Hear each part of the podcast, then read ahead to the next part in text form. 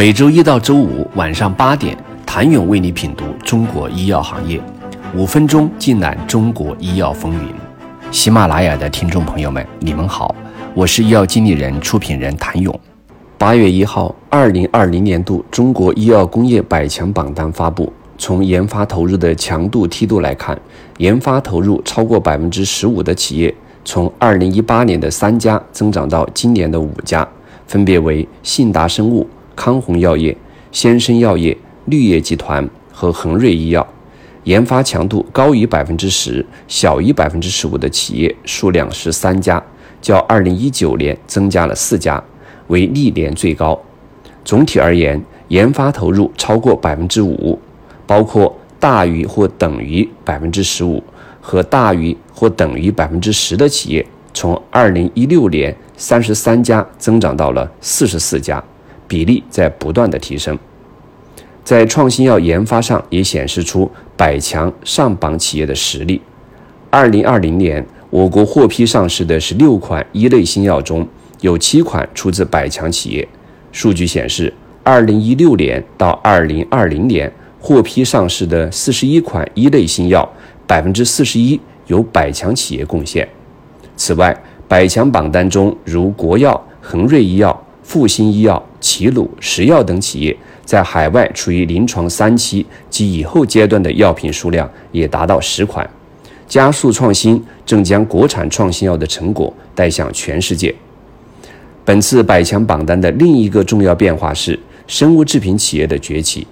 二零二零年是中国重大新药创制、科技重大专项的收官之年，在新药创制专项政策引导与支持下，重大品种研发硕果累累。十年间，中国诞生了四十一个一类新药，其中二零一八年新增十个，二零一九年中国新增十二个一类新药，二零二零年新增达到十五个。随着生物制品研制与生产的关键技术取得多项突破，生物医药崛起成为非常引人瞩目的领域。生物制药企业也逐渐成为中国医药工业百强榜单中不可忽视的新生力量。数据显示，百强榜单中生物制药企业从2016年的一家增加到2020年的七家。长春高新、三生制药、华南生物、信达生物、东城药业、甘李药业、沃森生物等企业排名稳步上升。在生物医药崛起的同时，百强榜单中化药和中药企业数量则呈现出下降趋势。一方面归因于行业竞争加剧以及医保控费、药品集采等一系列政策带来的压力，同时也体现出医药行业转型升级的趋势。化学药与中药企业能否发挥自身的特色优势，开拓新药研究和产业发展新方向，重新在榜单中占有一席之地，也是未来的关注点。生物医药产业是技术密集、人才密集和资本密集型行业，榜单中百分之六十五的企业均聚集在长三角、京津冀、大湾区以及成渝四个产业集群内。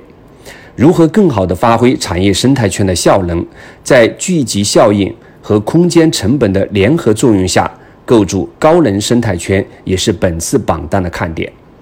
二零二一年是“十四五”规划的开局之年，恰逢两个一百年奋斗目标的历史交汇期，